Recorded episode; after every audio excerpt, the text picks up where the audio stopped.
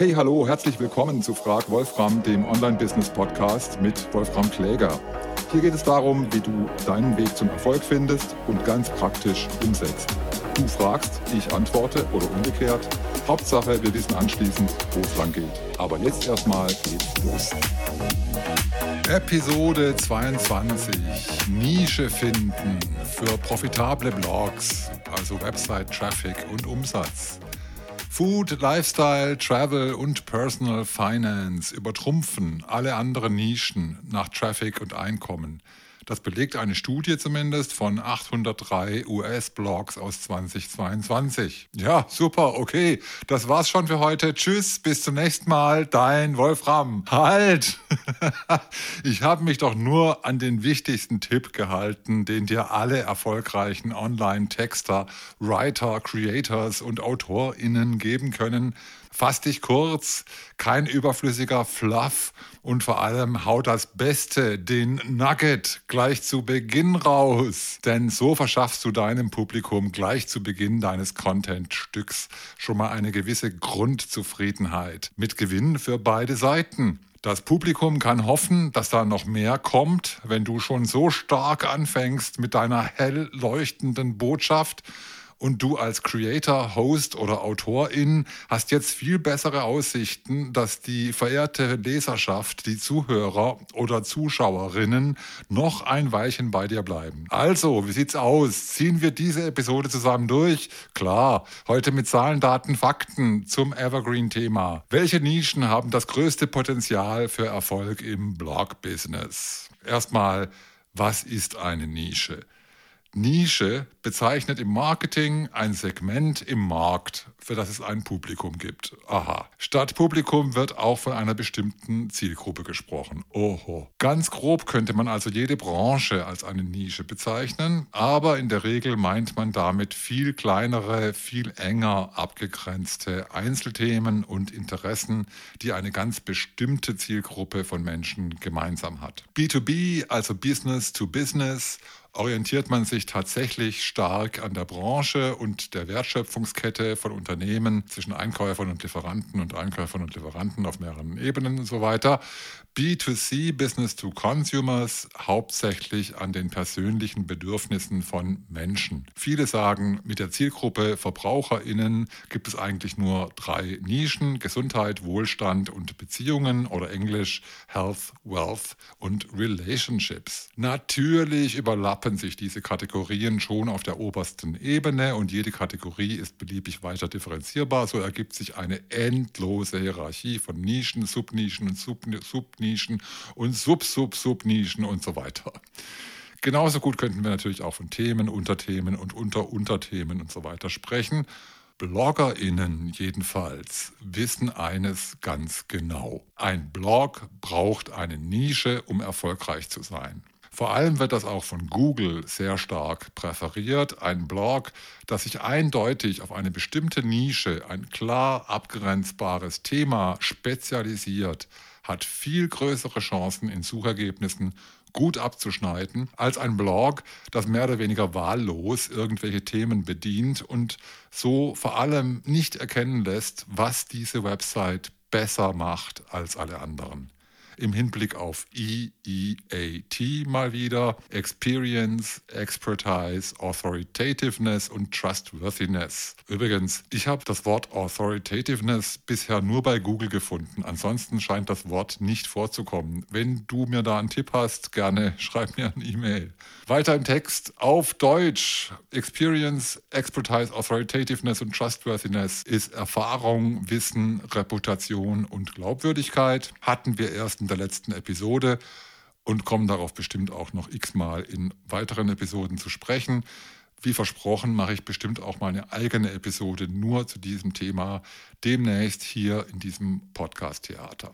Brandon Gailey aus Texas, USA, ist der Chef von RankIQ, einem SEO-Tool für BloggerInnen. Er betreibt seit Jahren auch drei eigene Blogs, sehr erfolgreich, mit zusammen über 5 Millionen BesucherInnen im Monat. Und Brandon Gailey ist auch mit einem eigenen Podcast am Start seit Jahren mit dem Titel The Blogging Millionaire. Der Name ist Programm. Und Brandon sagt, der beliebteste Blogger-Podcast gemessen an Apple Downloads. Das ist doch schon mal eine Ansage. Jedenfalls, in einer Podcast-Episode vom März dieses Jahres geht Brandon nochmal ganz kurz auf die Studie ein, die er bereits letztes Jahr veröffentlicht hat, zum Thema, welche großen B2C-Nischen bringen den meisten Traffic und in welchen dieser Nischen machen BloggerInnen das meiste Geld ich fand das so interessant, dass ich hier in meinem Podcast heute eine Art Retweet davon geben möchte, auf Deutsch, mit dem garniert, was mir zu den Studienergebnissen noch so einfällt. Und am Schluss komme ich natürlich wie immer zu meinem eigenen Fazit.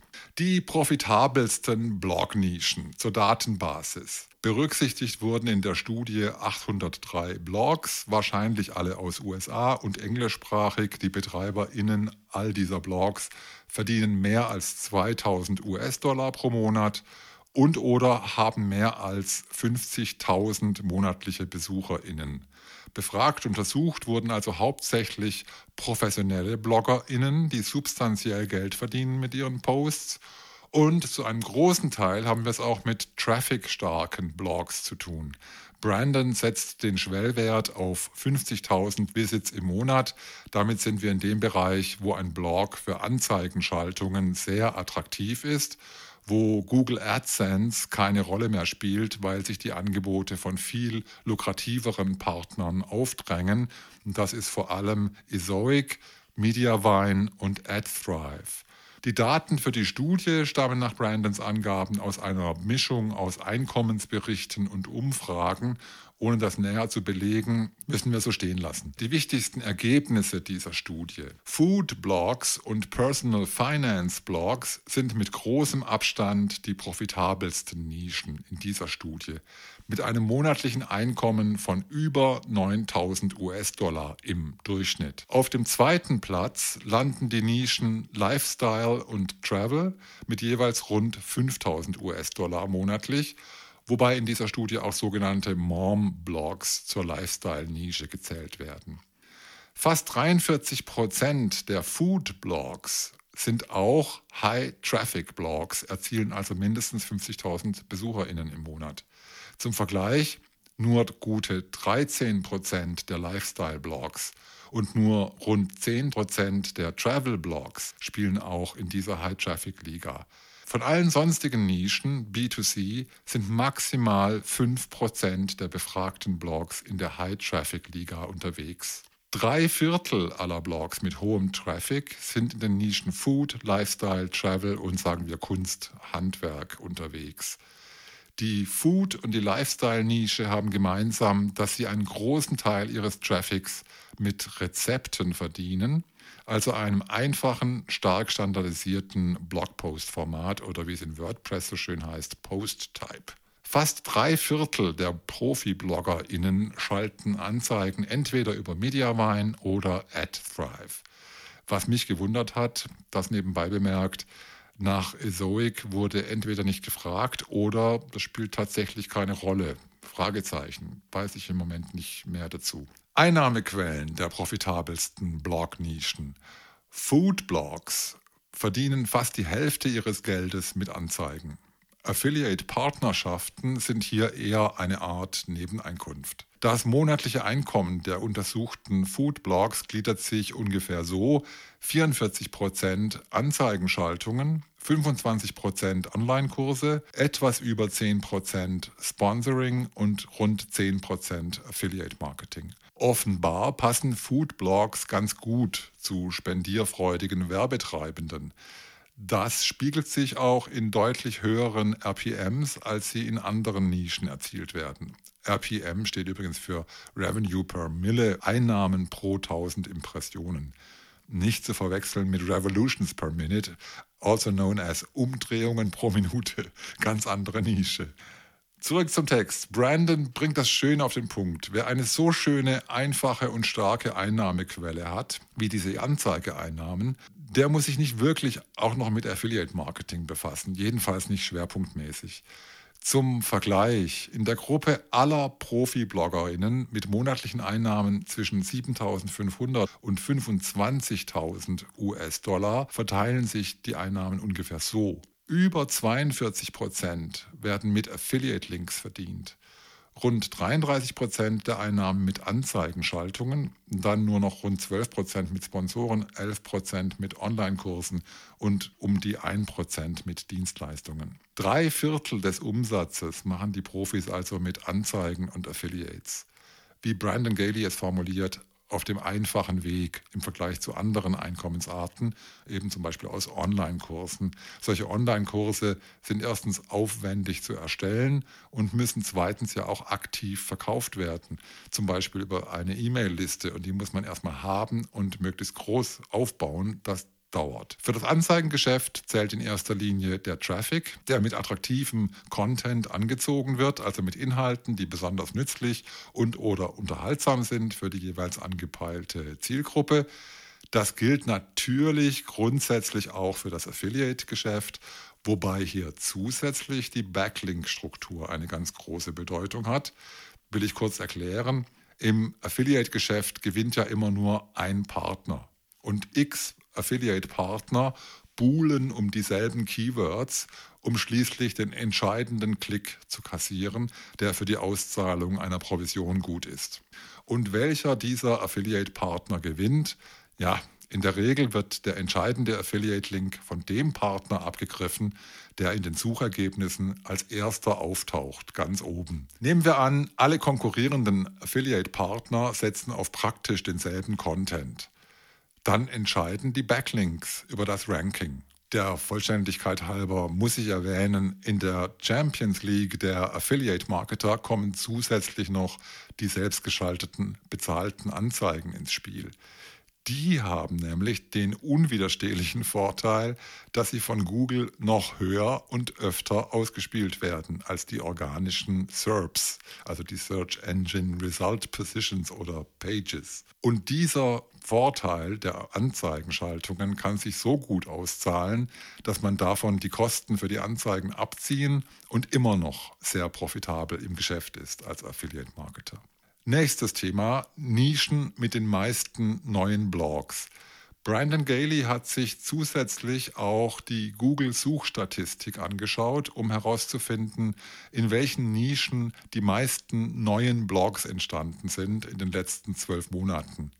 Und hier liegt deutlich die Lifestyle- oder Mom-Nische oder sagen wir Lifestyle inklusive Mom-Nische vorn. Ein Viertel aller neuen Blogs der letzten zwölf Monate ist dieser Nische zuzuordnen.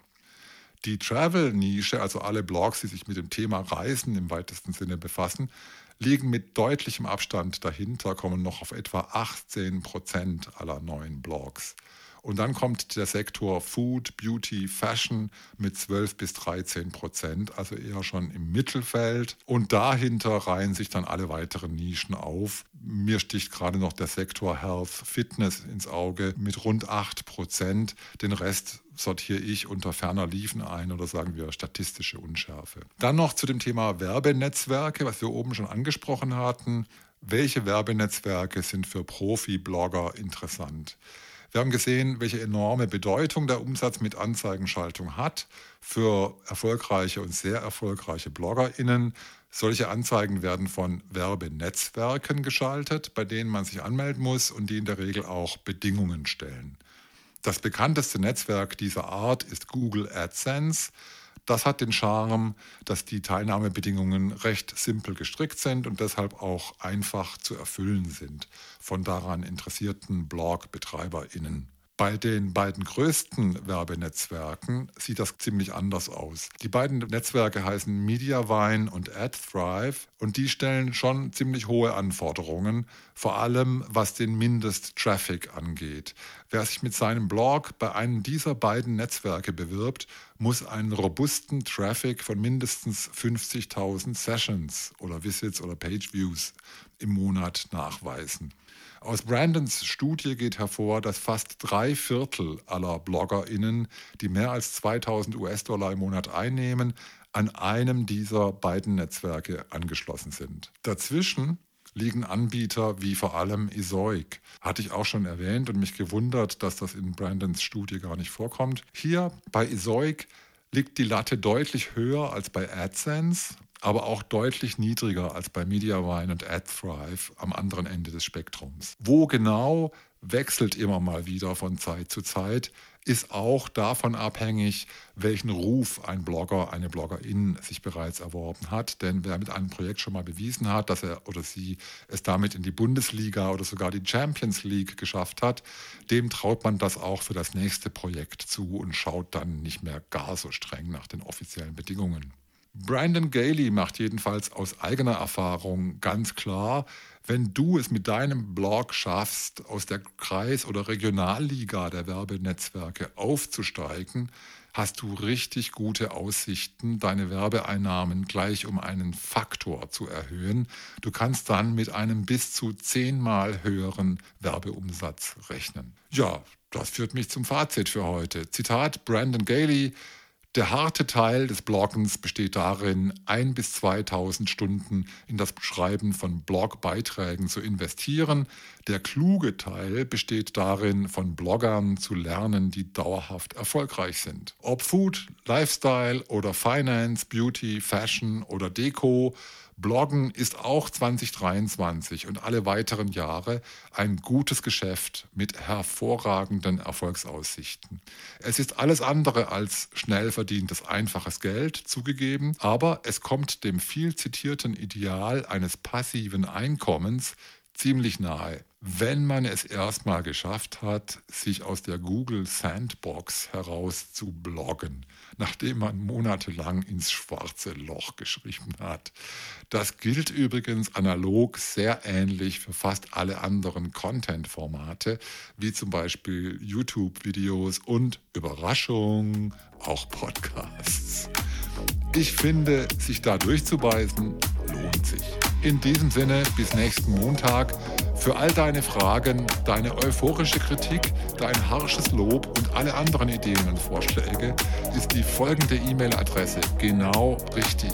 Frag Wolfram at wolframkläger.com.